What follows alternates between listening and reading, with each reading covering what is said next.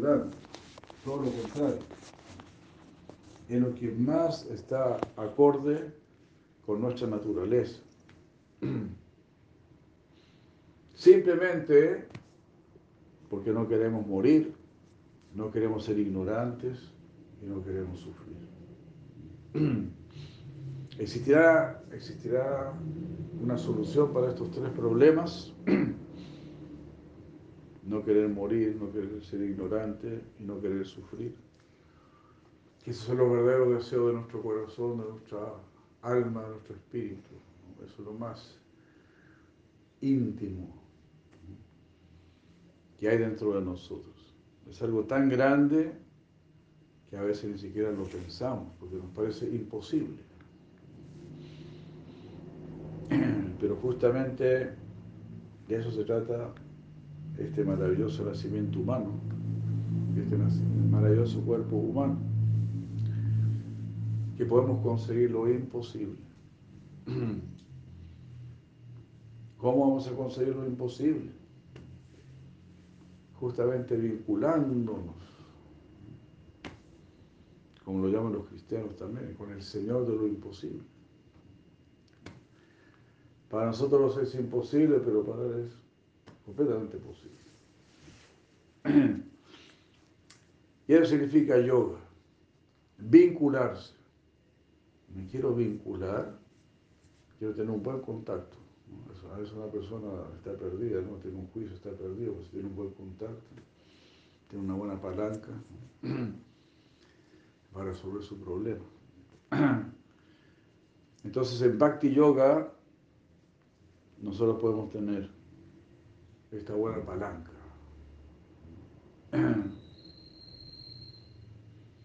Pues como ustedes saben, la misma palabra yoga viene de la raíz verbal yuch. Yuch significa enyuntar, atar los caballos al carro. Porque nosotros no podemos mover el carro. El carro no se puede mover sin los caballos. Pero si colocas los caballos, puedes volar con el carro. es decir, el mismo significado más específico de la palabra yoga es que te vas a unir a una energía superior. El carro no se puede mover de aquí, como decimos, pero los caballos sí lo pueden sacar. Nosotros no podemos salir de aquí. Pero si estamos unidos con la energía adecuada o con la energía indicada, ahí vamos a salir fácilmente. Es como una tecnología. Un carro no puede volar, pero un avión sí puede volar. Es solamente tener el conocimiento, tener el proceso adecuado. Y eso es la finalidad superior del yoga. Entonces estábamos hablando, primero karma yoga. Estoy obligado a actuar. ¿Cómo voy a actuar? Actúa como una ofrenda. Que todo tu actuar sea una ofrenda. Yat sí, Yat sí. Todo lo que tú hagas. Yo estoy observando todo lo que tú haces. Y estoy esperando que tu actuar sea una ofrenda. Eso significa que eres una persona amada por el Supremo, que está valorando nuestras actividades, nuestras acciones. Esa es la realidad de las cosas. Hay una mirada amorosa por encima de todos nosotros, que está esperando tu, tu actuar me interesa. Estoy en tu corazón. Estoy dentro y fuera de ti. Esa es la realidad. Como dijo uno de nuestros maestros espirituales, Sirasuyas Maharaj, él dijo, flotamos en un océano de conciencia.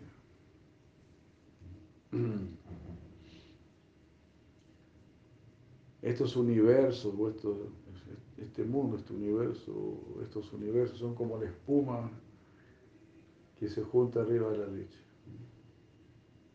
Él daba este ejemplo. Para que se junte esa espuma tiene que haber leche. Esa espuma está apoyada en la leche, sustentada por la leche y se están reventando, todas esas burbujitas se están reventando. Son universos que se están reventando. Pero todo está sosteniéndose en esa leche que es la conciencia. Flotamos en un océano de conciencia. No hay nada, nada entregado al azar. Nada escapa de esa inteligencia superior, porque más que una inteligencia superior es un amor superior. Esta inteligencia superior, que todo sea tan perfecto, ¿verdad? Los árboles, los pájaros, el agua, todo es perfecto, todo es impecable. Porque fue hecho con mucho amor, con mucha dedicación. Esa es la verdad. Y aquí solamente yo hablé del medio ambiente, los árboles, las montañas, los ríos, el aire. Todo eso sería como el medio ambiente, pero nosotros somos los que vamos a, a vivir en ese medio ambiente, ¿verdad? Entonces como un bebito, ¿no? Es como un bebito que va a nacer. Entonces los papás ya tienen la, la cunita y y sus pañales y la ropita. Eso es como el medio ambiente. Pero lo más importante es el bebito. Entonces, para un medio ambiente tan, tan perfecto y tan maravilloso, es para recibirnos a nosotros, es para tenernos a nosotros. Entonces somos muy queridos, somos muy esperados. Y eso es lo que tenemos que entender. Y por lo tanto, tenemos que reciprocar. Eso me recuerda cuando yo era joven, yo tenía como 20 años y vi una, una calcomanía en un auto que decía, sonríe, Dios te ama. Y yo, wow, sonríe, Dios te ama. Sí, está bonito. Pero si Dios me ama, pues yo tengo que amar. Es una responsabilidad tremenda. O sea, no, me, encanta esa responsabilidad en todo caso, ¿no? Pero, ¿cómo yo solamente le voy a sonreír? Como decir, ah, tú me amas, gracias, gracias por amarme. ¿no? Por eso crea inmediatamente un compromiso. Puede ser que te dice, te amo. Te amo significa, tú quieres que yo que de mi vida. Eso significa te amo, ¿verdad? Tú quieres atrapar mi vida, ¿verdad? Si, te dicen Dios te ama, significa que Dios quiere tu vida. Y eso está bien, eso es maravilloso. ¿no? Ser amados desde tan arriba, desde tan alto, desde lo más elevado, ser amados. Y esa es la realidad. Pues la realidad es maravillosa, es mucho más maravillosa que lo que estamos observando. Lo que estamos observando ya es maravilloso. Hablamos de los paisajes y todo eso. Es algo maravilloso.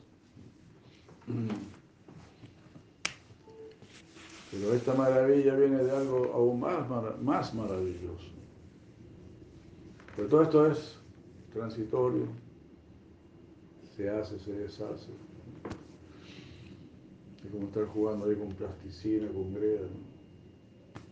¿Cómo es posible, no? El que está haciendo esta cosa tan maravillosa, en el próximo segundo la deshace. Como si nada, como si no fuera nada.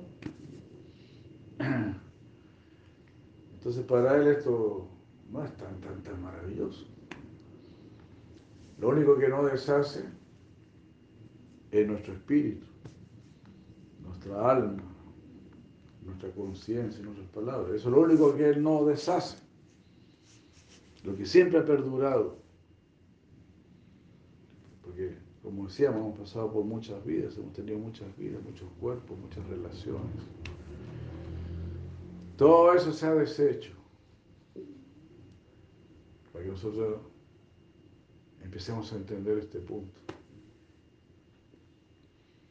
El punto de lo transitorio de este mundo. Como dijo el filósofo griego Heráclito, nunca te bañarás en las mismas aguas de un río. Todo fluye continuamente en la corriente del tiempo.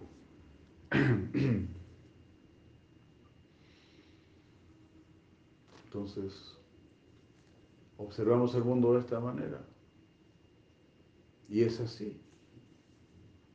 Nuestra visión no es equivocada. Uno no está equivocado cuando dice, no, aquí no, la paso tan bien. Siempre tengo preocupaciones, siempre falta algo, siempre hay algún temor. Pienso que podría haber algo, algo mejor, podría ser mejor. ¿verdad? Todo podría ser mejor. ¿Por qué?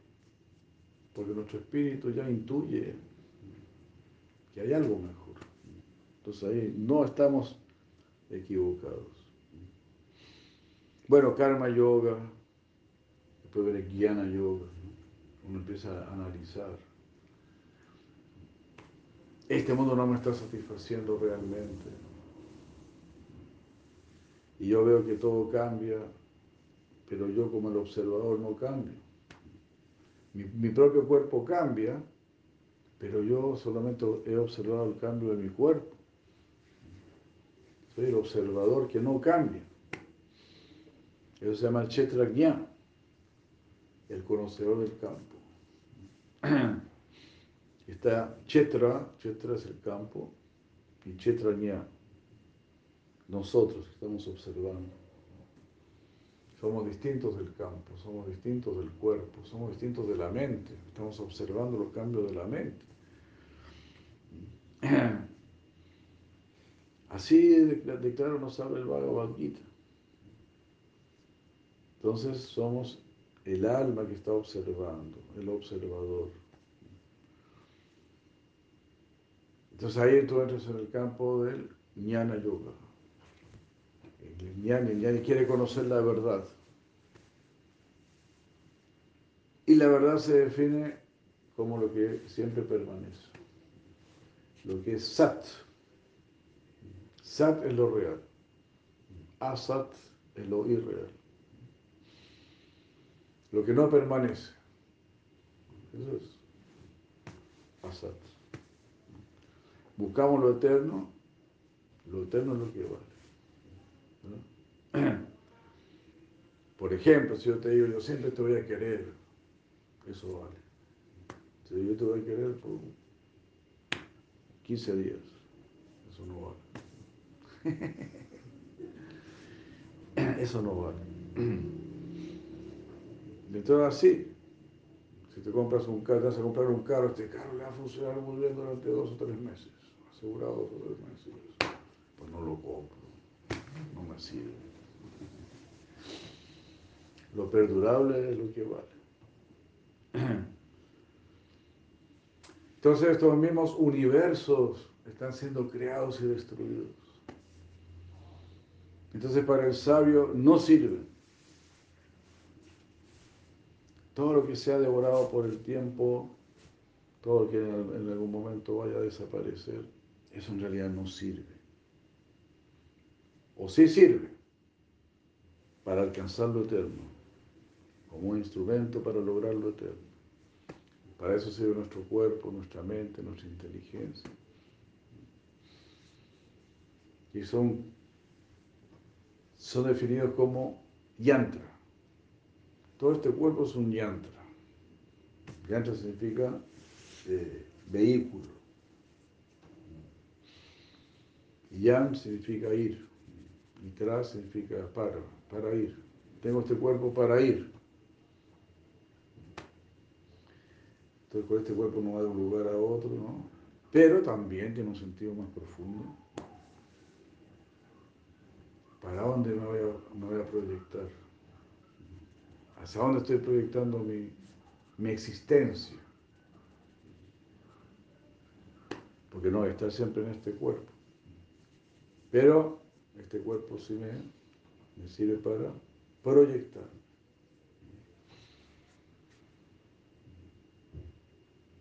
Entonces, el que está practicando Jnana Yoga, generalmente está aspirando por la luz, por Brahman. Está haciendo el proceso, se llama neti neti. Esto no, esto no. Na significa no, iti, esto. No, no, perdón. Están diciendo, iti, dicen no, no, no, no. Siempre están diciendo no al mundo. Y se están guiando por lo sustancial que es el espíritu, el alma, la conciencia.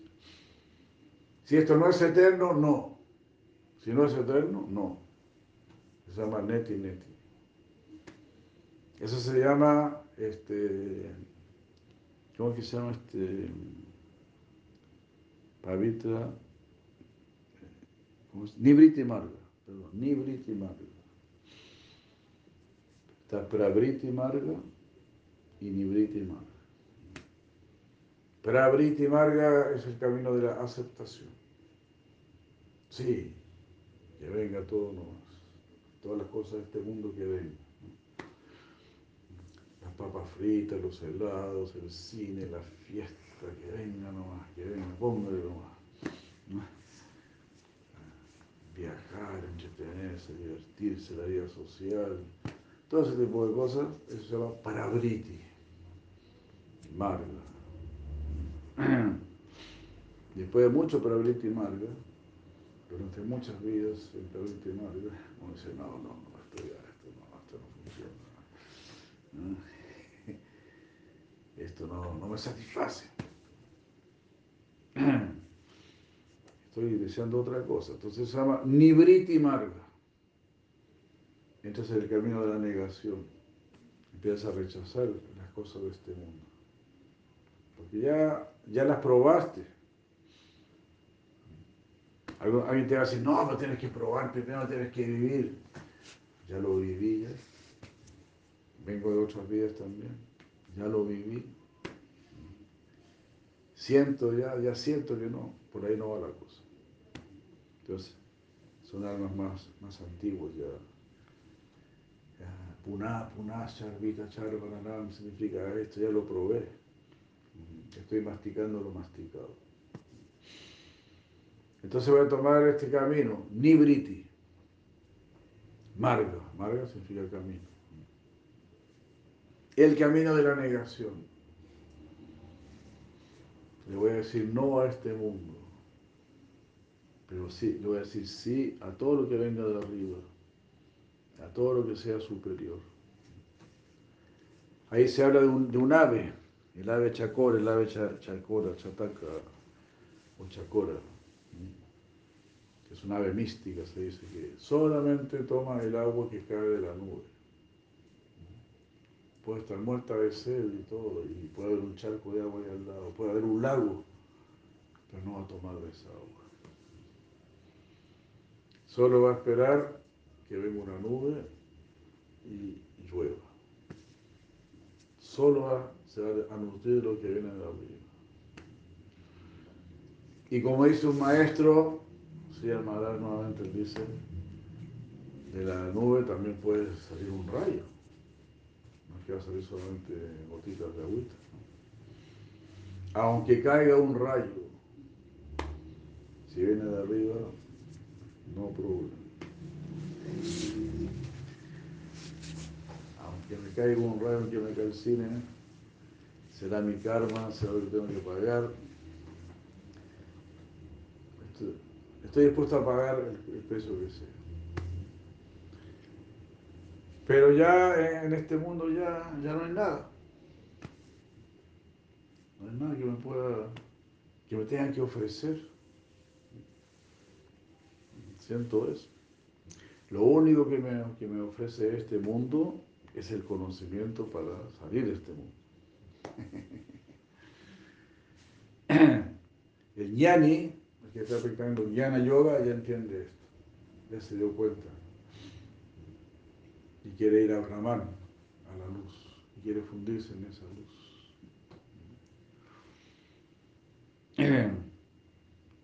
Y después del, del jnana, porque jnana es conocimiento. Bhakti es amor. Entonces, el bhakti, el que practica bhakti yoga, encuentra, no, el que está practicando jnana yoga es algo muy frío. Solamente muy frío, muy intelectual, muy seco. De hecho, quiero ir a Brahman y fundirme en Brahman. Y nada más, ahí se acaba todo. No hay relación amorosa, no hay relaciones, no hay actividades, no hay forma, no soy persona, dejo de existir. Entonces, eso no es realmente. No es lo más elevado. No es lo real. No es la, no es la realidad última. Si un yogi va a Brahman, después va a tener que volver. Pero se da cuenta, no, aquí no. No es lo mío. Porque yo soy. Entonces lo mío no puede ser no ser. Y aquí yo no soy. En Brahman yo no soy. En Brahman dejé de ser. No tengo identidad. Claro, por un ratito no podrá estar ahí, pero más bien no, no tengo identidad, no tengo nada. Estoy piola aquí, ¿no? Bacán. Pero después un rato dice, no, pero algo tengo que hacer. También que sea flojo, pero nunca tanto.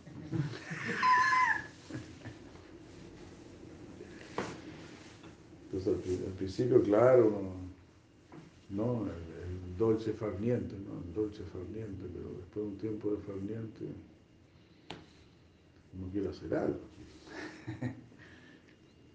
Entonces cuando uno quiere hacer algo dice, sí, en realidad, mejor que la paz, mejor que toda esta paz, que toda esta tranquilidad, donde yo no estoy haciendo nada, es mejor el amor, el compromiso amoroso y tratar de complacer al Supremo. Entonces, cuando tú tratas de complacer al Supremo, cuando tú de hecho complaces al Supremo, pues ahí tu vida se vuelve suprema. Eso es Bhakti Yoga. En realidad el yoga de inmediato ya empieza a hacer que tu vida sea suprema desde el principio. Desde que estás ofreciendo tus actividades, las estás haciendo como una ofrenda. Eso es muy importante. Por favor, establezcamos. Eso significa estar siempre en yoga. Yoga es 7 por 24. Eso es verdadero yoga. Quiero estar siempre vinculado, quiero estar siempre iluminado, quiero estar haciendo siempre lo correcto. Quiero estar haciendo siempre lo más elevado. Y ahora lo puedes hacer. Porque ahora sabes cómo hacerlo. Antes no, no sabíamos. Porque en el colegio nunca te dijeron, esto es lo más elevado, esto es lo que tienes que hacer para que sea muy elevado.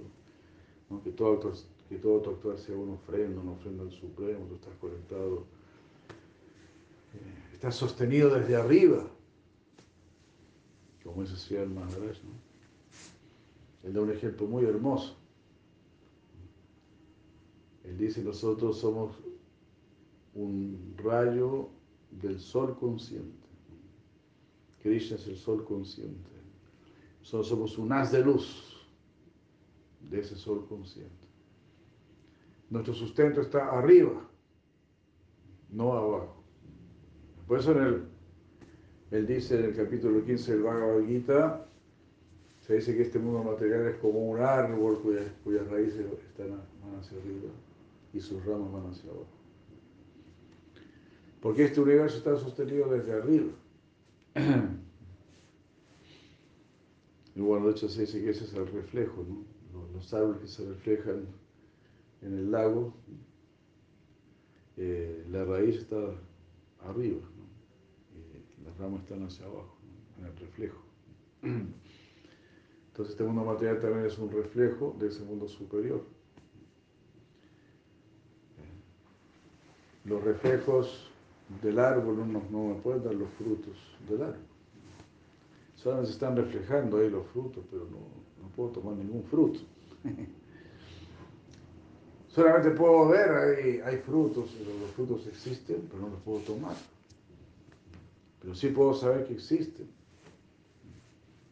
Entonces existen los frutos de la paz, del amor, de la felicidad, de la sabiduría, de la inmortalidad. Existen esos frutos. Pero aquí en este mundo no los puedo tomar.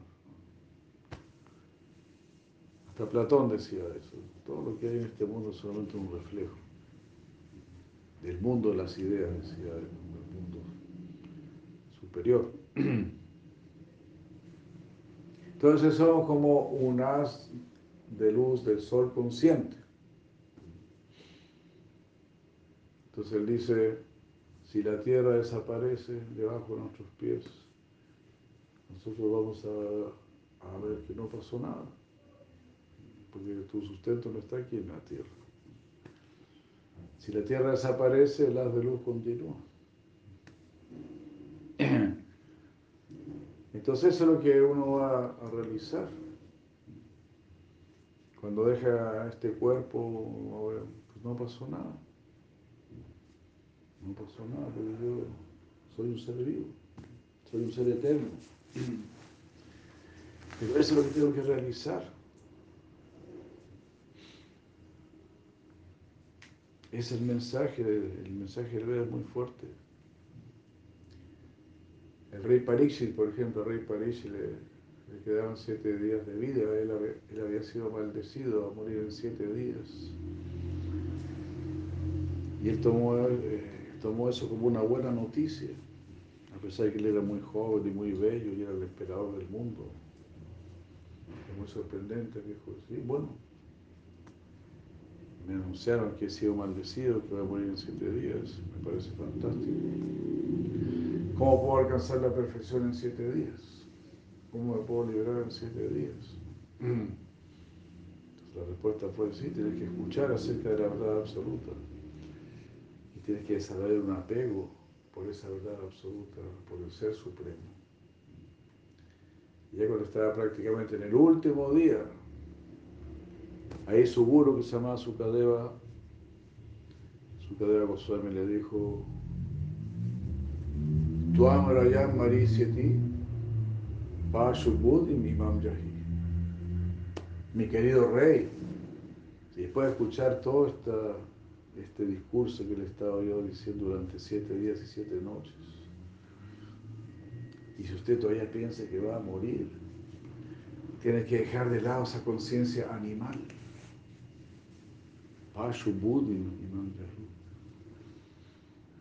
Si usted piensa que va a morir, todavía tiene conciencia animal.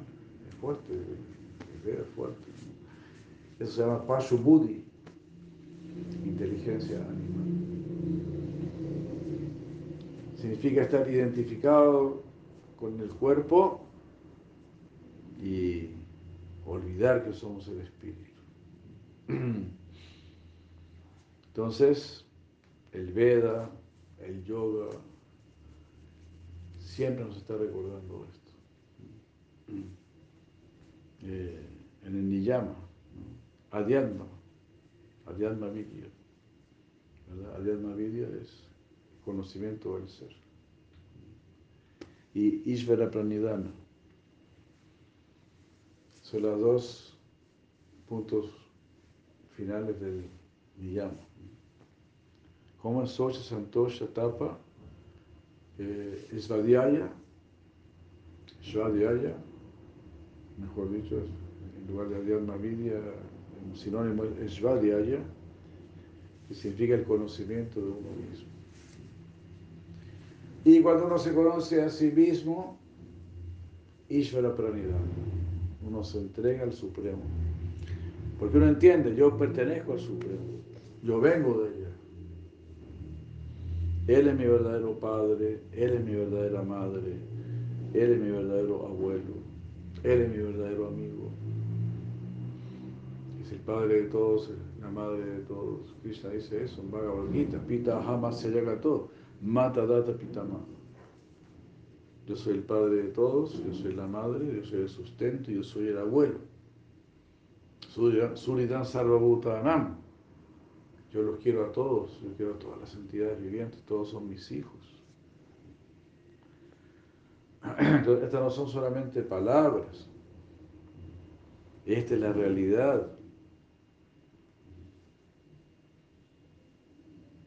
Ni siquiera es la realidad superior, es simplemente la realidad, porque la realidad inferior al final ni es realidad, porque es tan transitoria que no vale. Entonces eso, ¿no? Eh, en el niyama uno practica socha, limpieza, santosha, satisfacción, estar siempre satisfecho, siempre agradecido, agradecida, tapa, tapa, austeridad, venir aquí y practicar ese considerado austeridad, porque eso es lo que uno hace para su crecimiento. Y para sentir la satisfacción interior, Socha, Santosha, Tapa, Esvadhyaya. Esva significa lo de uno, Dhyaya es Dhyana, meditar en lo que es de uno, en el ser. Y por supuesto, como decíamos, Ishvara Pranidhana. Después de eso va a venir la rendición al Supremo. Pertenezco a ese mundo superior. Por lo tanto, quiero ser regido por ese mundo superior y no por el mundo inferior de Maya, de la ilusión. No quiero ser regido por ese Maya. Bueno, el Bhakti nos va a llevar a eso, a ese nivel de despertar nuestra capacidad de amar activar nuestro corazón, activar nuestro corazón lo más posible. Y ahí se despierta la capacidad de amar. amar al Supremo y a todos los seres. Ahí uno se va al mundo del amor, el mundo superior. Aquí estamos en el mundo de la explotación. Y el mundo superior es el mundo de la dedicación. Entonces, un ejemplo, hay tres posibilidades en este mundo, explotar, renunciar o dedicarse. Entonces, el ejemplo de, una billetera que está en la calle. Hay tres posibilidades. Una persona va a decir, no, esa billetera no es mía. Primero va a decir, ah, qué bueno, escuché una billetera. Al que madruga Dios lo ayuda. Venga para acá. es el plano de la explotación. Ah, esto está aquí. Si lo agarro, si lo exploto, nadie me dice nada. Arrasemos con este árbol, echemos abajo esta montaña, sequemos este río. Si el río no dice nada, la montaña no dice nada, los árboles no dicen nada. Sacamos Zambi Canuta con el mundo. Es el mundo de la explotación en el que estamos ahora. Después está el plano de la renunciación, que va a decir, esa billetera está ahí, esa no es mía, la dejo ahí, no sé quién es, la dejo ahí. En el plano de la dedicación, tú tomas la billetera y buscas al dueño. ¿Quién será el dueño? Se la voy a entregar al dueño. Entonces es el plano del bhakti, el plano del yogi. ¿A quién pertenece este mundo? ¿De dónde provienen estas energías? tierra, agua, fuego, aire, éter, mente, inteligencia y ego, que son las energías que forman este, este mundo material. De, ¿A quién pertenecen estas energías?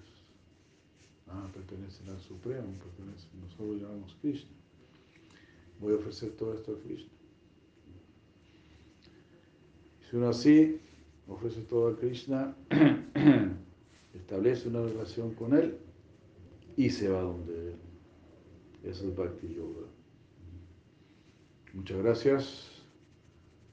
Muchas gracias este, nuevamente.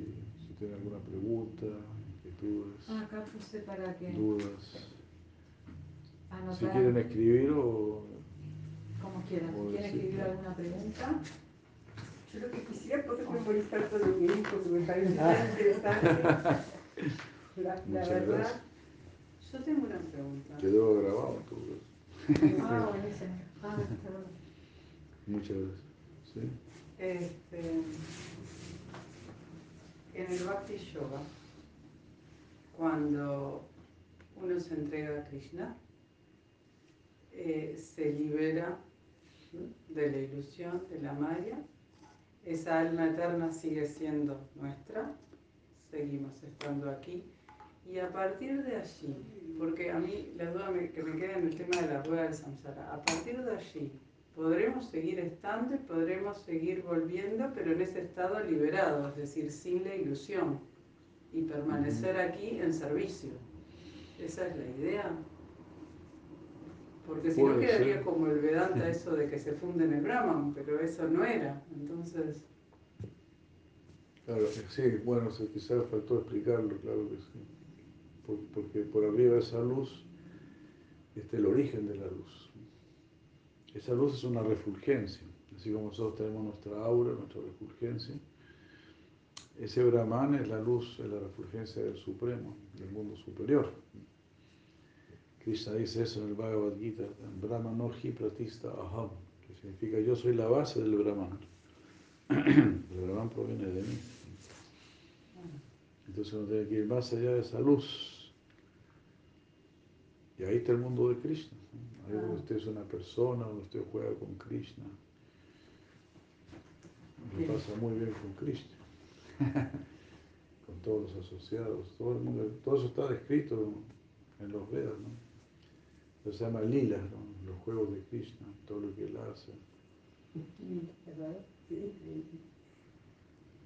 Pero llega un momento en que no se reencarna más uno si, si se Exactamente, de eso se trata. ese estado de nirvana, ¿eh? está por encima del nirvana. El nirvana también existe, dicen nuestros maestros. ¿no? Hay, un, hay, un, hay un lugar de vacío, que sería el nirvana. Por encima del nirvana está el brahman, la luz. Por encima del brahman está el parambrahman, que es el brahman supremo. Y ese es Krishna. Alguna le dice Krishna Parambrahma. Param Brahma, Param Dhamma, Pavicham, Paramam Bhavam, Purusha Sasvatam Divyam, Adideva Mayam Vibhuhu, Ajustam Risaya Sarve Devasena Rastata, Asita Deva Novyasa Vayam Bhavisime. Arjuna está, orando a Krishna y dice, tú eres el Brahman supremo, tú eres la morada suprema, tú eres el purificador supremo, tú eres el omnipotente. Lo que yo estoy diciendo no es algo nuevo, ajustado, eso ya sabré. Lo que yo te he dicho lo han dicho todos los sabios anteriormente. Eh, Llevar sin Narada Stata, como el gran sabio Narada, Asita de Valavyasa, son otros sabios que están mencionando. Todos estos sabios han dicho que tú eres la persona suprema. Es Vayan Chaiva Bravisime, y ahora tú lo estás confirmando. Tú estás diciendo, sí, yo soy la persona suprema. Entonces no hay lugar a dudas. Entonces por encima de la luz y por encima del nirvana está el mundo persona- personalizado, personificado. Estamos las almas en relación amorosa con, con las otras almas y con Krishna. El mundo espiritual. Claro, no, no hay cuerpo, no hay físico, no hay materia. No hay materia, pero sí hay cuerpos espirituales. Se llama Siddha Deja. Se llama Siddha Deja significa cuerpo perfecto. Ahí usted tiene un cuerpo perfecto. No con esta forma ni nada. Una forma, no, be- eh, bueno, usted es una persona bella, pero su cuerpo espiritual es aún más bello. Nuestros cuerpos espirituales son extraordinarios. Krishna dice, Ascharyavat Pasyati Kasidenam, significa, algunos pueden ver el ser y quedan maravillados.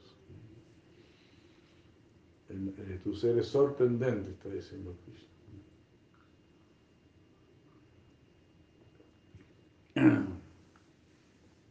No, esos son, son el verdadero cuerpo, el cuerpo espiritual. Eso se llama también Shvarupa, Shvarupa Siddhi. Shvarupa significa tu forma, tu forma real. Siddhi, que es perfecta. Entonces, Varupa Siddhi. O Siddhi deja, Siddha deja, el cuerpo perfecto.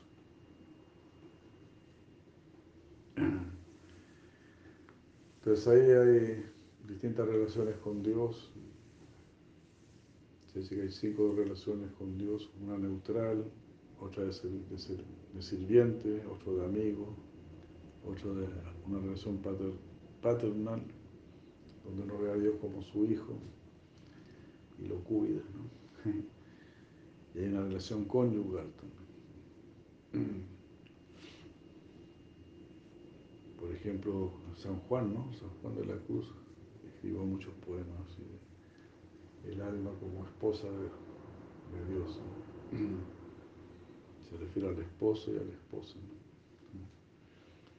Se llama maduria, la relación conyugal.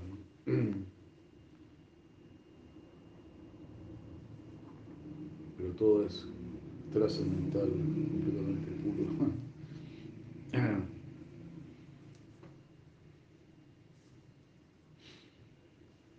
se, habla de, se, llama relación conyugal porque es donde el amor es más intenso. Y, y, comprende todas las demás relaciones. La relación conyugal, unos amigos, padres o madres, sirvientes. Todas las demás relaciones están incluidas ahí en, en la relación conyugal.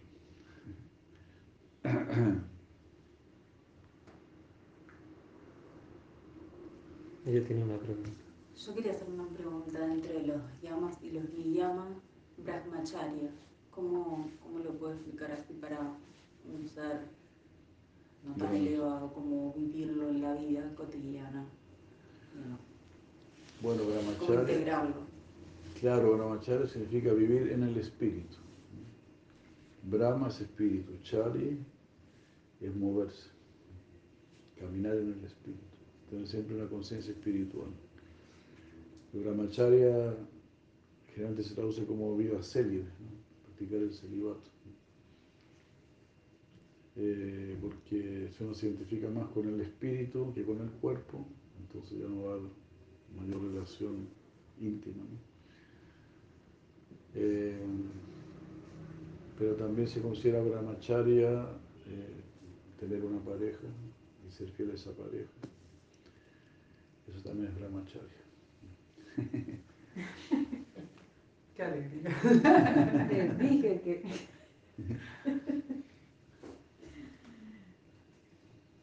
Maestro, eh, una inquietud que tengo. ¿Qué, ¿Qué tengo que trabajar cuando uno tiene el conocimiento eterno, pero no lo pone en práctica? Fantástico, ¿no? yo diría que más que trabajar eh, es asociarse. Uno debe asociarse con personas que lo están poniendo en práctica.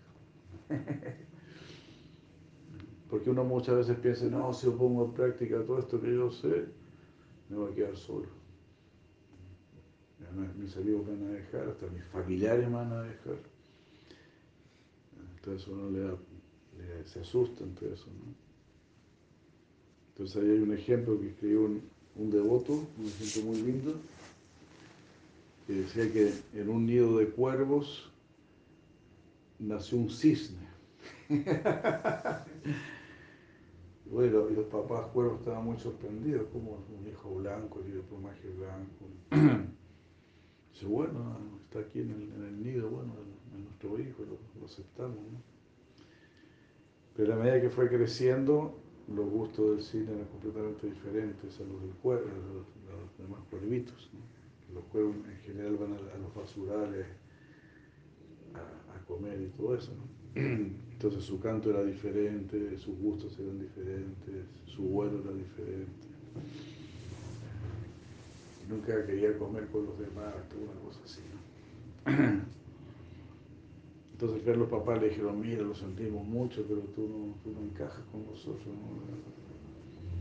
es mejor que te vayas.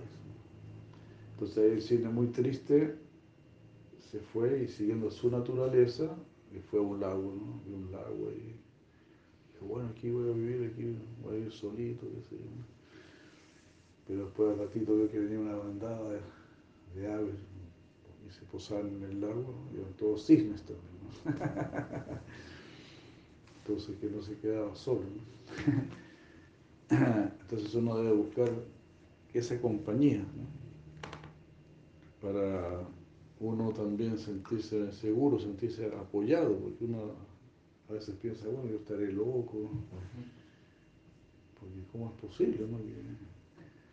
Estoy contra la corriente. Pero hay una certeza interna, una lógica que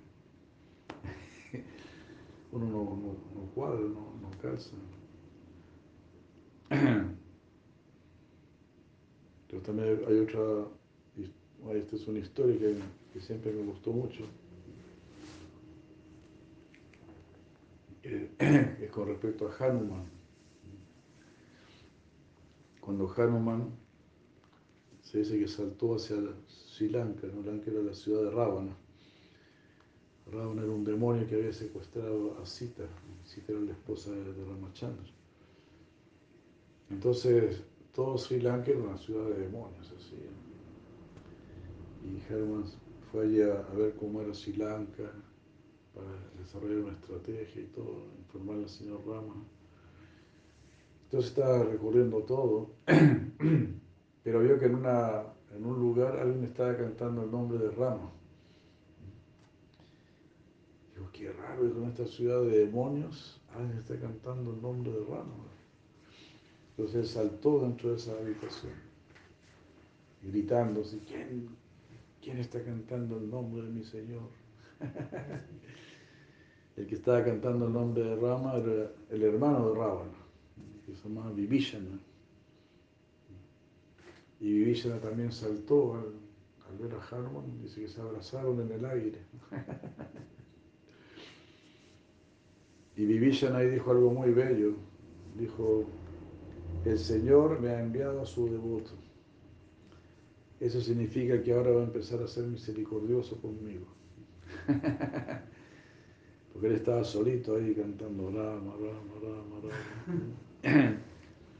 Pero llegó Hanuman, llegó un devoto de, ya no va a estar más solito. Entonces la compañía es sumamente importante.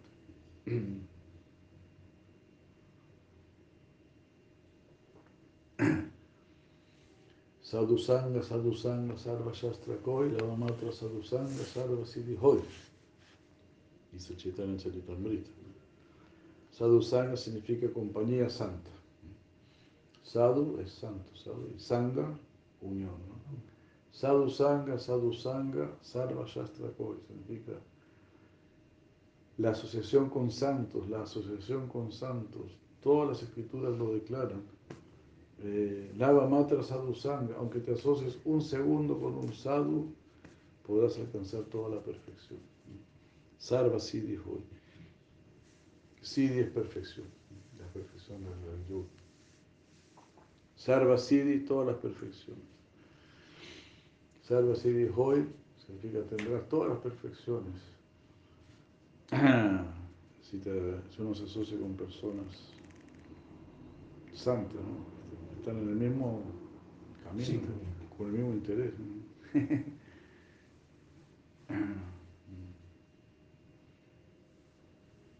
Claro, eso es lo lindo del yoga, ¿no?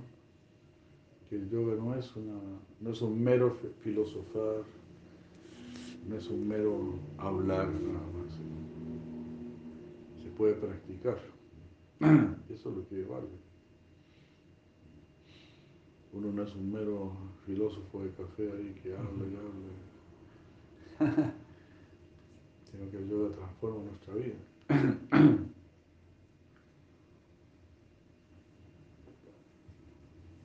Muchas gracias. Hare Krishna. Muchas gracias a ustedes. No sé si hay más inquietudes.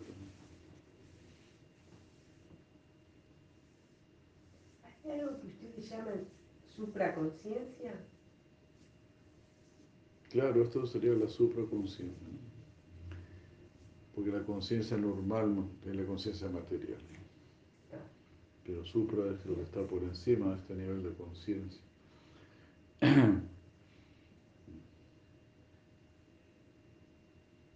Y eso es, en realidad, la verdad de las cosas es que no, nada es tan complicado.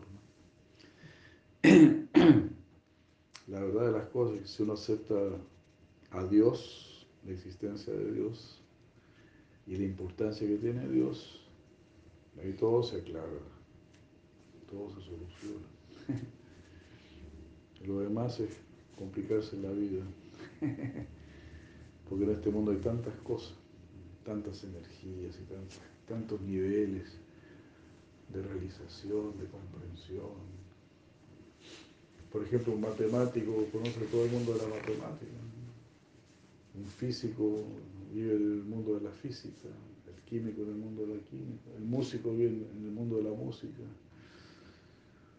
el deportista vive en el mundo del deporte, son mundos así. Y uno no puede abarcar todos esos mundos.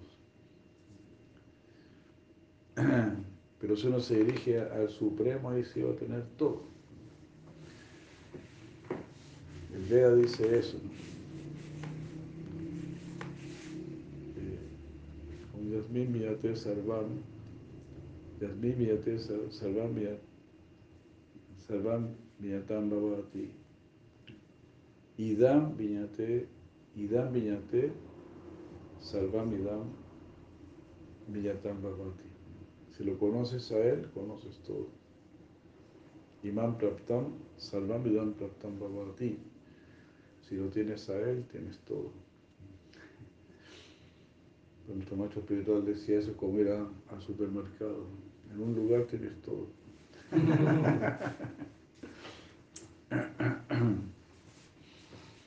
Entonces uno va donde Dios, Krishna, o como quieran llamarlo, como decía Santa Teresa, solo Dios basta. Si lo tengo a Él, tengo todo. Si no, si no lo tengo a Él, algo va a faltar. Lo necesitamos a Él. Esa es la realidad. Él es el plato fuerte, se puede decir. Todo lo demás son petit bouchés, canapés, palomitas, ¿no? ¿Cómo se dice aquí? ¿Palomitas también? O cabritas. Empanaditas. No esas cabritas de maíz. Pop, pop, Popcorn. pop, Pop. pop. Todos son popcorn, ¿no? Pop. Uno puede comer, no pasa nada. ¿Cuándo va a venir la comida? no? Puro pop. Entonces, todo lo demás son canapés, nada más. El plato fuerte es Krishna. Si ustedes pueden aceptar eso, eso es maravilloso. Tienen todo resuelto. Solo hay que que bueno, sus intereses es Dios. Ese fue el análisis que yo hice cuando era joven, yo siempre lo cuento. Pues yo, yo estoy, ¿qué, qué quieres, ¿Qué quieres tener? Quiero conocer la verdad. ¿Y qué es la verdad? La verdad es la primera causa de todas las causas. Es aquello que por conocerlo conoces todo. Por entenderlo entiendes todo. Y esa verdad po- podría ser Dios, la primera causa de todas las causas. Y yo dije, sí, claro, yo creo que sí, que es Dios. Entonces tú estás buscando a Dios. Ahí se me, se me resolvió casi todo. El 90% se me resolvió porque ahí des- desaparecieron todos los científicos, todos los filósofos, todos los políticos. Desaparecieron del mapa. Estoy buscando a Dios. ¿Dónde yo voy a conocer acerca de Dios? Me pregunté. Bueno, yo escuché tres libros. La Biblia, el Corán y los Vedas. De los tres libros, Los dedos. De, los, de estos tres libros, ¿cuál te, te satisface más? Los Vedas. ¿Y qué dicen los Vedas? Y para conocer la verdad tienes, tienes que conocer, tener un guru. Ahí me empecé a orar para que me viniera un guru. y el guru vino a traer unos devotos, ¿no? En Buenos Aires, esto fue en Buenos Aires, en el año 73. Ahí llegaron los devotos y me trajeron a Prabhupada, a mi, maestro espiritual. Ahí encontré. Ese fue el razonamiento, ¿no? Y cuando uno conoce los Vedas, el Bhagavad y todo, ahí uno entiende mejor la Biblia y cualquier escritura, está todo ahí incluido, ¿no? Bueno, nuestro maestro espiritual decía que todas las escrituras son como diccionarios. Todos los diccionarios te van a decir la verdad acerca de una palabra. Pero hay, diccionarios enciclopédicos. Entonces decía, los Vedas son un diccionario enciclopédico. Si uno busca ahí la palabra Dios, ahí salen todo, todo. ¿Quién es Él? ¿Cómo es Él? ¿Qué hace Él? Cómo es su mundo superior, todo está ahí. En, los, en el Srimad Bhagavatam.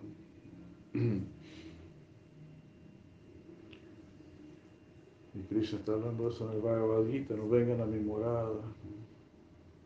Natava Sadete Sudiyo Nasasankona Pavaka, Yadyalvara Nivartante Tadama Padmanama.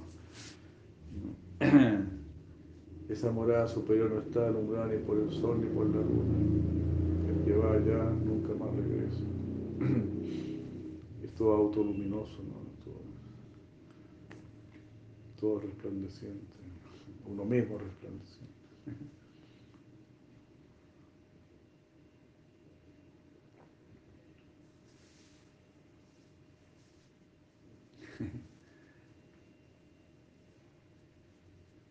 Así que ahí se resuelve todo.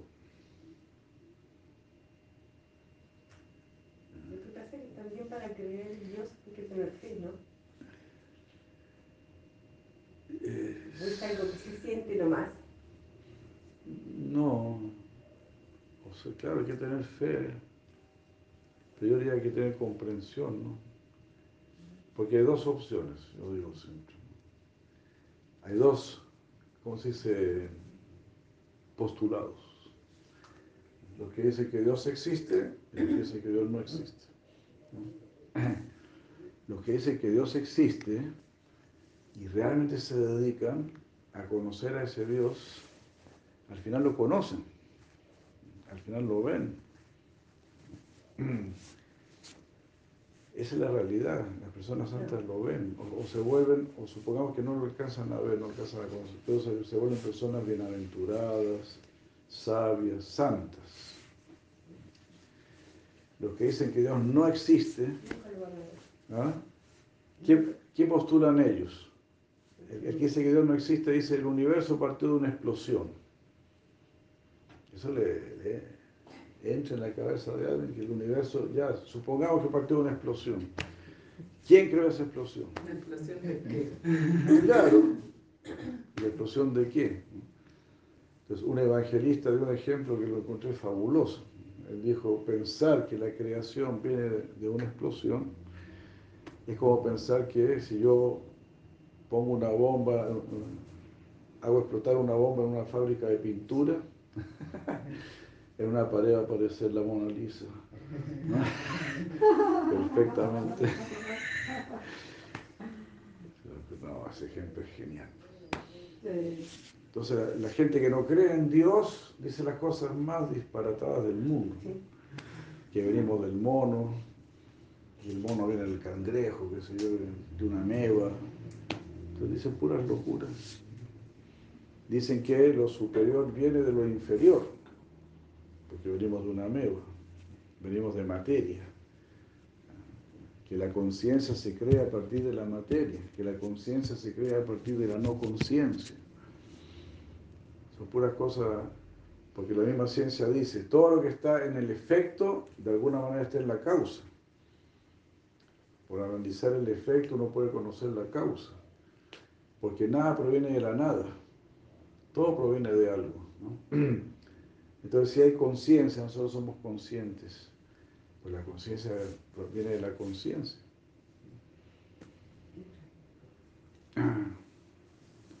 Porque la conciencia es algo superior a la materia.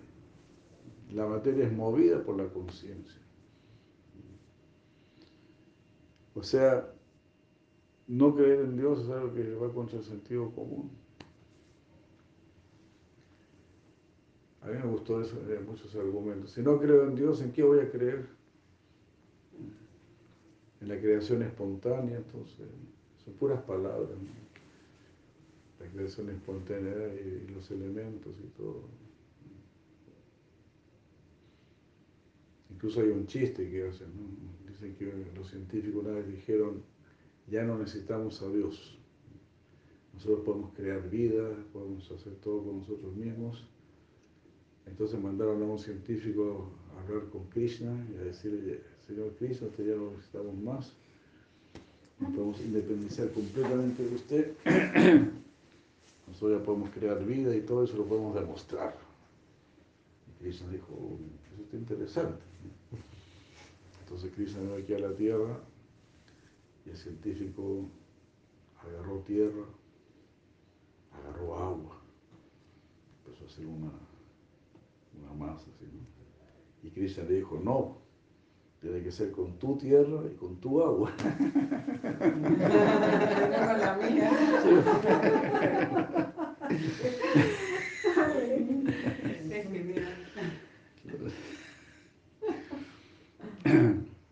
Y todo lo que estás haciendo lo estás haciendo con, tu inteligencia que yo te la he dado. Entonces nuestro maestro espiritual una vez dijo, cuando un ateo, cuando alguien quiere ser ateo, Krishna mismo le da argumentos para que sea ateo. Quiere ser ateo, ya sea ateo, a ver cómo le va. Entonces pues se va a frustrar. Y es muy famosa la, historia de Anthony Flew. Anthony Flew, él, era el gurú de los ateos. Y cuando el gurú él era un filósofo y algo así, y otra cosa más, ¿no? Y cuando él estudió eh, el ADN, quedó tan sorprendido que el último libro que él escribió a los 84 años de edad se llamaba Dios existe. Así se llama, pueden buscarlo en Google. Dios existe, alto Y lo más divertido es, él eh, da como cuatro razones. Don Ricardo, querido, gran abrazo desde Uruguay. Se necesita un, un soul, un soulista por acá. Disculpen, un sobrino. Eh, claro, cuando él vio lo, el ADN dijo, no, esto ya es... ¿Cuánto eran? trillones y trillones de, signos, ¿no? de símbolos. Para que un ADN funcione tiene que tener una, una secuencia. Una secuencia de trillones de, de letras, de símbolos. Uno solo símbolo que cambia, ya cambia todo. Entonces, pues da el ejemplo, ¿no? Si, usted encuentra escrito en la arena, por ejemplo, Adriana, ¿Quién, escribió esto? No, esto se escribió solo. Nadie lo va a creer, nadie lo va a creer. Esos son, son como cinco o seis letras nada más. Estamos hablando de trillones de letras. O sea, decir, puesto de manera perfecta. Entonces hay que, usar un poco de sentido común nomás. Para creer en Dios hay que tener una inteligencia clara, una inteligencia, hay que tener buena voluntad. ¿no? Recién veníamos en, el búho, aprovechamos a escuchar a, ¿cómo se llama? Dan. Manuel Dan. Manuel Dan, que defiende la existencia de Dios y hablaba con un ateo, un ateo lo, llamaba por teléfono. Y le decía, bueno, entonces tú, ¿cómo crees que se hizo el universo? No, bueno, eso se hizo por sí solo. Entonces tú crees en Dios porque Dios es el que, el que creó el universo. Pero para ti Dios es el universo. Tú eres un panteísta. para ti Dios es el universo. Y después, ¿cómo le dice? ¿O tú crees que es una inteligencia aparte, una inteligencia separada del universo, la que creó el universo? ¿No? Le, dijo eso. Sí. Y el ateo le dijo, sí. A ver, repetime, le dice, repetime tu respuesta. Entonces, ¿vos crees que el universo fue creado por una inteligencia distinta del universo? Sí. Entonces, ¿vos crees en Dios?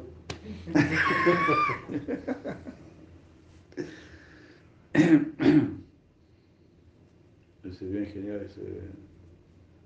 ¿Cómo se llama tan? Emanuel Emanuel, Emanuel Claro, no concordamos 100%, pero él defiende siempre la existencia de Dios. Y eso ya es prácticamente todo. Porque si Dios existe, automáticamente es el más importante, es lo más importante. Si no estaríamos dejando de lado lo más importante. Y lo más lindo es que si Dios existe, tu propia existencia se vuelve importante. Y tu, y tu existencia es importante. Por eso no quieres morir. Porque tú sientes que tu existencia es importante, que, tiene que estar relacionada con lo eterno, porque lo eterno existe. Dice que una vez a uno, hicieron un experimento con unos niños, a unos niños les, les, dijeron que toda la creación venía de Dios y todo, y lo aceptaron muy bien. A otros niños le dijeron que todo había partido de una explosión y no lo podían entender. Es así, sí. Sí, es algo que acorcha el sentido común. Los niños intuitivamente entienden a Dios. Yo lo digo por experiencia. sí, es muy lindo eso. Tengo una consulta eh, vinculada a... Bien, sabemos que Dios existe. Hollywood. Estamos del otro lado. Ahora, eh, quizás es un tema, un juego de la mente que me está llevando de un lado para otro, pero que es lo que últimamente me estoy planteando. Si yo hago oraciones hacia algo, realmente vamos a decir, Dios escucha eso o está todo tan perfectamente organizado en el sistema de causa y efecto, que en realidad lo que yo estoy haciendo una, una oración es una buena intención, pero hay una causa y un efecto que luego genera otra acción más. Entonces ahí me siento como rara, que a veces hago muchas oraciones y en la criolla no sé si se están escuchando. Sí, se están escuchando, sin duda que se están escuchando. Y justamente y cuando uno ora hay, hay respuestas entonces uno después pregunta, ¿y quién respondió? y ahí es cuando uno empieza su, búsqueda de Dios. A mí me pasó eso una vez. Teníamos un pequeño restaurancito, bien chiquitito, bien chiquito, una cafetería. Y, Lo siento, no le llegó a entender lo que me dice. Que teníamos, yo teníamos un pequeño restaurante, muy chiquitito, muy chico. Sí. Y llegó una vez una, una persona de temprano en la mañana y me dijo, yo toda mi vida he sido ateo, pero ayer yo estaba tan desesperado, tenía un problema que nadie me lo podía resolver, entonces yo me hinqué y oré y el problema se resolvió. Entonces yo quiero saber quién me lo resolvió. Entonces así la gente empieza a preguntarse por Dios, ¿no? Estoy orando y hay una respuesta.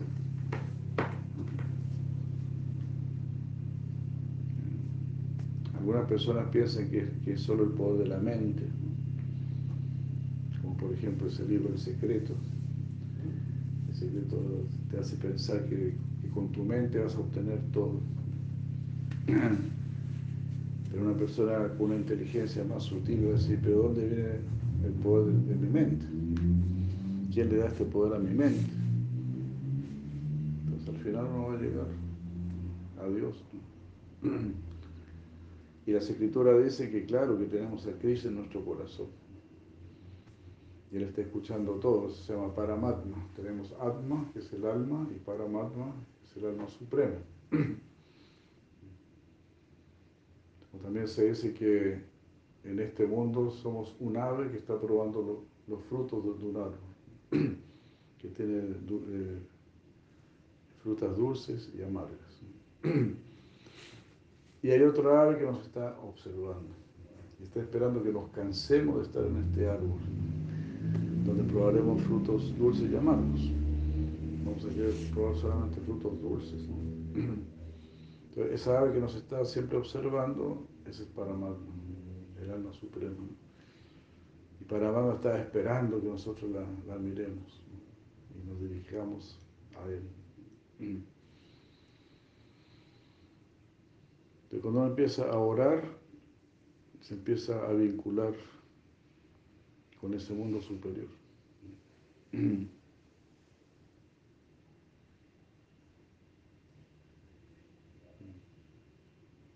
a un sabio, a Sutta Goswami, le preguntaron cómo podemos ser felices. Y él dijo, sí. Ah, eh, si, todos, si todos los seres pueden ser felices, él dijo, sí, pero tienen que adorar a Adokshaya. Adokshaya significa el que está más allá de nuestros sentidos. Tienen que dejar de adorar este mundo, tienen que dejar de adorar lo que es percibido por los sentidos porque lo que ustedes buscan ya no pertenece al mundo de los sentidos. La felicidad, la paz, el amor, no son productos tangibles materialmente. Sí, sí son tangibles para, para nuestra conciencia. nuestra conciencia sabe si ahora estoy feliz, ahora estoy triste, ahora tengo temor. Todo eso pertenece al mundo de la conciencia.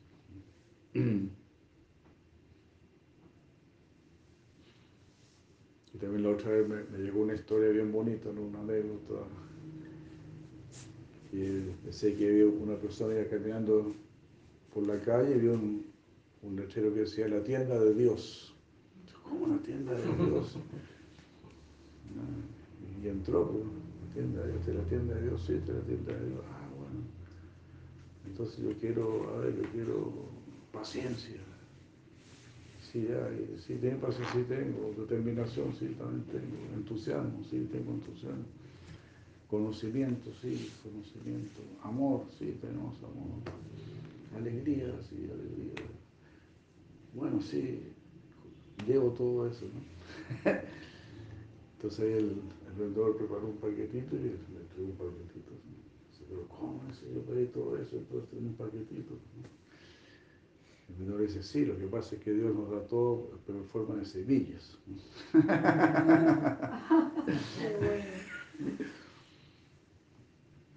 Claro, entonces además se nos dan algo en forma de semillas porque eso va a crecer y lo vamos a tener para siempre.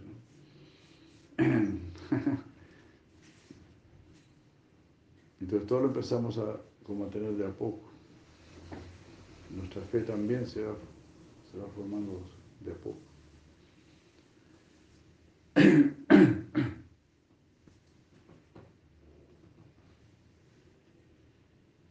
Claro, alguien puede decir lo que usted decía, ¿no? el mundo tiene un mecanismo muy perfecto, yo solamente tengo que pensar, tengo que desear, tengo que invocar, No, decretar, esa es la palabra que usan tengo que decretar, ¿no? como si yo fuera un dios así, ¿no? Y algunas cosas resultan, claro, porque la ilusión es así, Maya es así. Yo decreto esto, yo quiero esto, bueno, quizá lo puedo tener. Pero todo lo que yo estoy decretando en realidad es algo muy superficial. Porque yo puedo decretar, ya voy a tomar este termo. Lo decreté y lo tomé, ¿no? Yo, de, yo decreto... Yo me refería, perdón, me refería a una oración no para algo material, sino mucho más. Exacto, entonces, eso, claro que existe eso. Si uno le ora... No sé si es como que hay que mover los engranajes y cambiar, seguir cambiando la causa para que el efecto sea otro. Entonces... La causa sería un corazón puro. Cuando nosotros tengamos nuestro corazón más puro, el efecto va a ser más poderoso. Y por eso estamos limpiando nuestro corazón, a través del mantra, a través del proceso.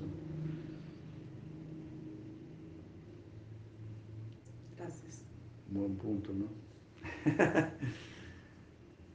claro, tenemos que mejorar nuestra, la calidad de nuestra oración. Eso es lo primero que dice el señor Chaitanya, que es el avatar dorado de la era de Kali. Chetodar Panamarjanam, significa yo el el espejo de tu corazón. Chetodar Panamarjanam Baba, ¿cómo es? Maha Tava Agni Nirvapanam. Y cuando limpie el espejo de tu corazón, ya no vas a sentir el dolor de la existencia material. Anandam Buddhivardhanam Tatipadam Purnamita Ahí vas a entrar en un mundo de, de un océano de, de bienaventuranza creciente. Pratipadam, a cada paso da más felicidad.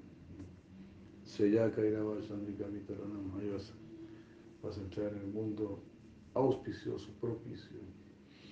Sreya significa lleno de, de fortuna.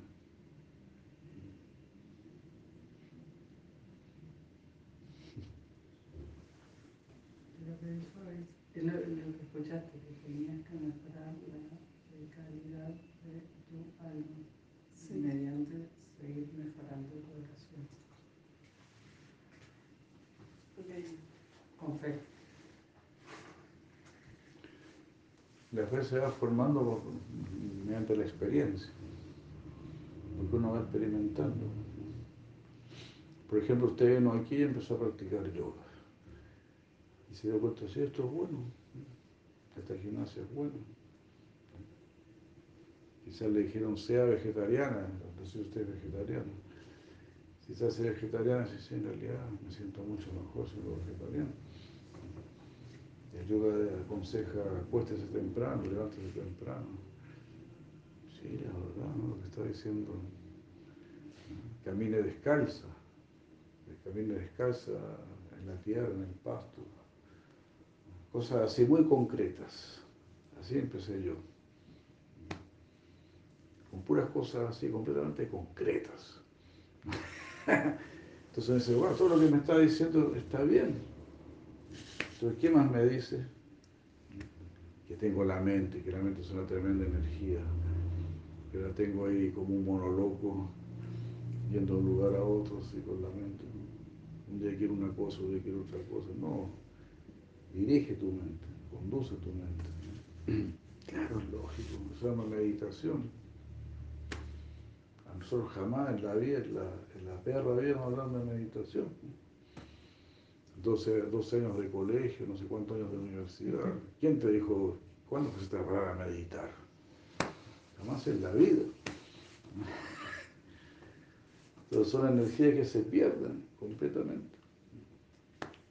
¿Cuándo se hizo una diferencia entre la mente y la inteligencia? ¿Cuándo le dieron a usted que hay una diferencia entre la mente y la inteligencia? Jamás en la vida pero es muy claro, es muy fácil de entender. La mente es la que desea y la inteligencia es la que decide. Entonces siempre están estas dos ahí, son como el diablito y el angelito.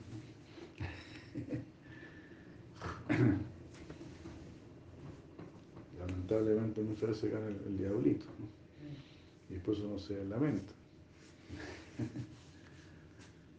Entonces el yoga es muy concreto. Yo, yo muchas veces digo, yo nunca he creído en nada. Todo lo he, lo he- verificado. Vamos a ver cómo es esta cuestión. Dicen que yo es tan fabuloso. Veamos. Perdón.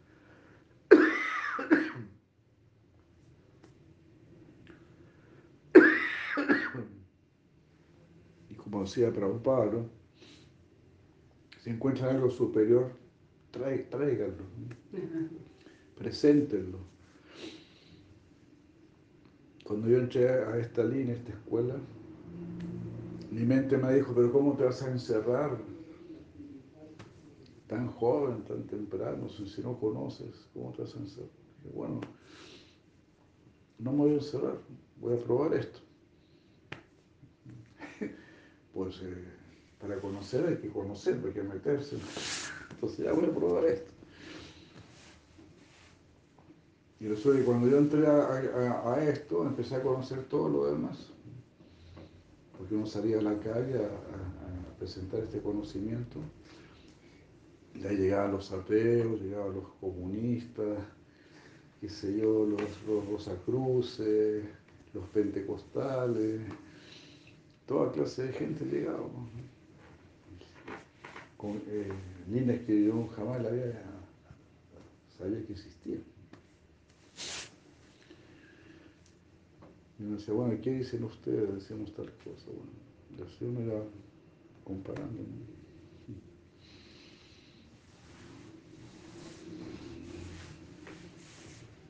¿no? Yo sí.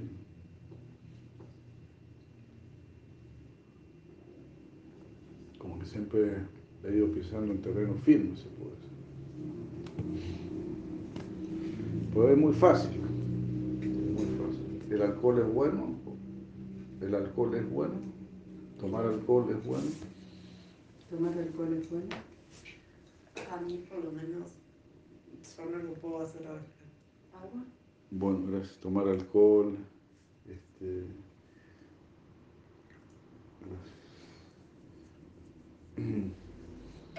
Tomar alcohol, fumar, comer carne. Pero no son cosas buenas. ¿no? Entonces uno deja eso. Y si dejas eso, ¿qué vas a hacer? Todo lo demás. Claro, todo lo demás. Y todo lo demás es, es bueno, eso te acerca a la bondad. Y cuando uno se sitúa en la bondad, empieza a sentir el placer en el conocimiento. Empiezan a gustar otras cosas.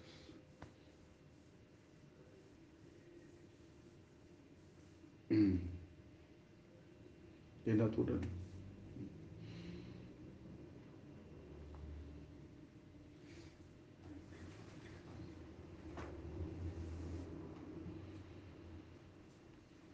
Y por eso está aquí.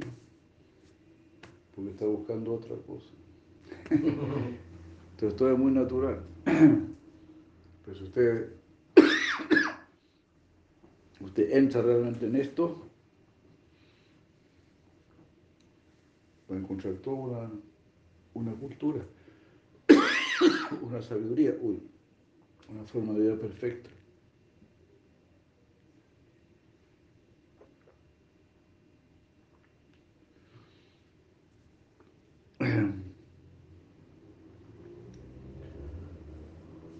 Esa fue mi, experiencia.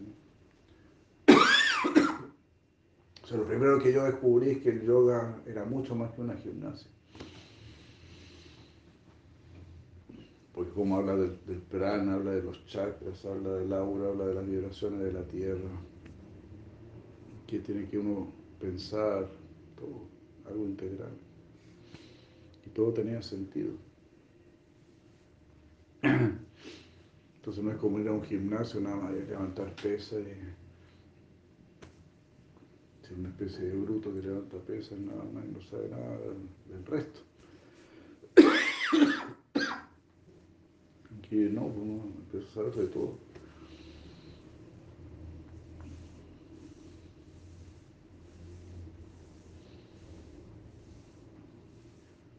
Así es que no crea en nada, pero pruebe. Y eso dijo también el devoto que trajo la conciencia de Krishna a Argentina, a Argentina, se llamaba Hanuman. Eh, como en la segunda o tercera clase que yo fui, él dijo, pero ¿para qué hablar tanto? Dijo, prueben. Nosotros, la primera ceremonia tenemos que a las cuatro y media de la mañana. Ahí estamos cantando a Krishna y todo. Al día siguiente yo estaba ahí a las cuatro y media de la mañana.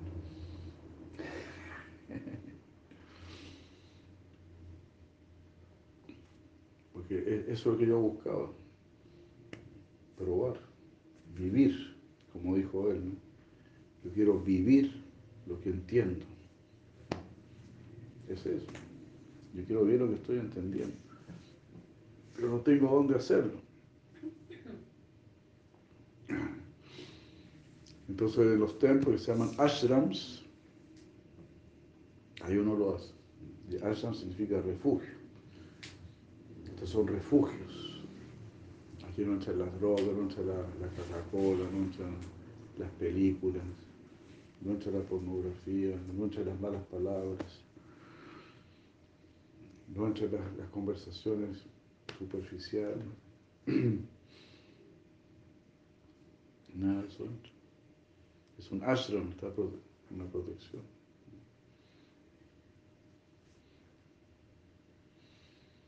Incluso ashram también significa simple, sin esfuerzo. Shram, shram es esfuerzo. Ashram, sin esfuerzo. Afuera estoy haciendo mucho esfuerzo para poder tener algo de felicidad, algo de paz, alguna satisfacción, sentir alguna seguridad. Toda una vida artificial, tremendamente artificial. Pero su maestro espiritual decía, vida simple, pensamiento elevado. Eso es ashram.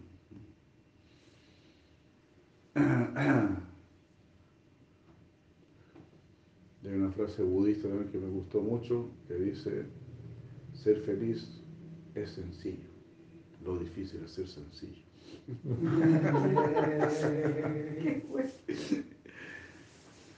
es muy bueno. Y toda esta cultura es muy sencilla. Yo siempre digo, por ejemplo, aquí estamos sentados en el suelo. Es lo más sencillo. Y es lo más saludable. Por decir, nunca va a tener varices ni cosas por el estilo. El corazón trabaja menos que cuando uno está sentado en una silla, en un sillón, que la sangre tiene que bajar y subir. Entonces todas las culturas antiguas, todos estaban así, los nativos, todos están así, natural. Y si no hay respaldo, ustedes levantan su, su columna.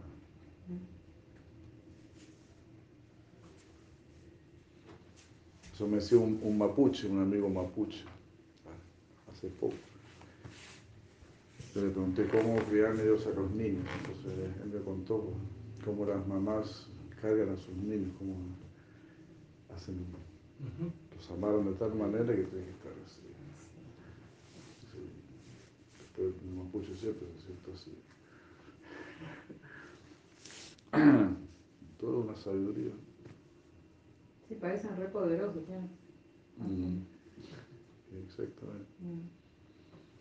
Bien paraditos. En cambio, en esta cultura occidental no se sienten sillones blandos, ¿no? Y todo eso es súper malsano. Camas blandas, todo lo, todo blando. El cuerpo no descansa.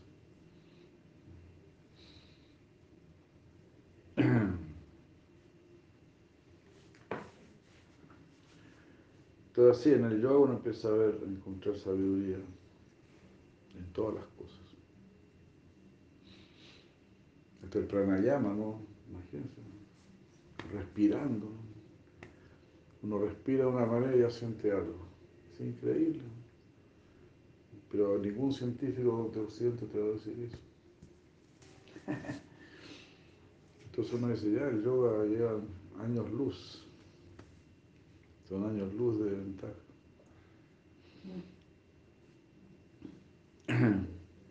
Y los grandes maestros del yoga hablan de Krishna, conocen a Krishna. Ninguno de ellos es ateo.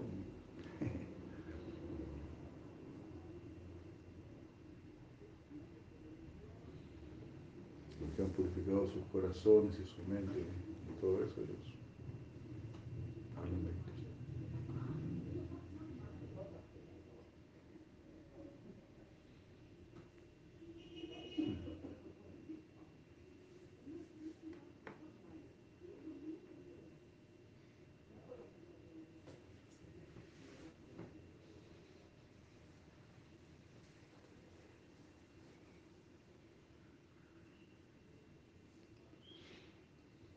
Así que pues somos muy afortunados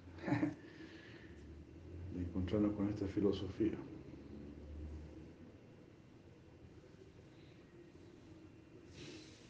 Imagínense, Prabhupada incluso fue a Rusia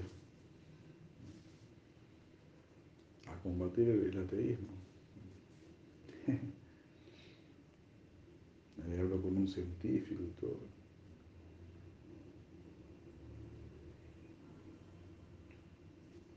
Prabhupada no tenía miedo a nadie, porque esta filosofía es tan clara, ¿no?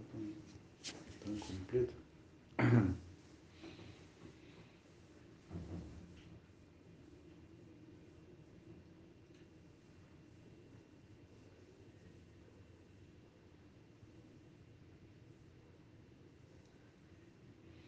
Así pues.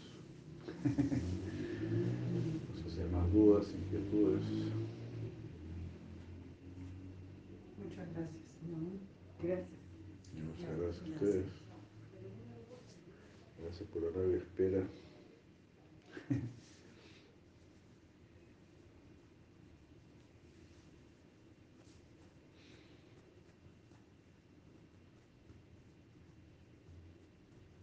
Prasad para compartir, solo que todavía no es prasad. Ajá. ¿Usted lo ofrece entonces? Ya, Muchas gracias. Maravilloso. Estaba en la voy a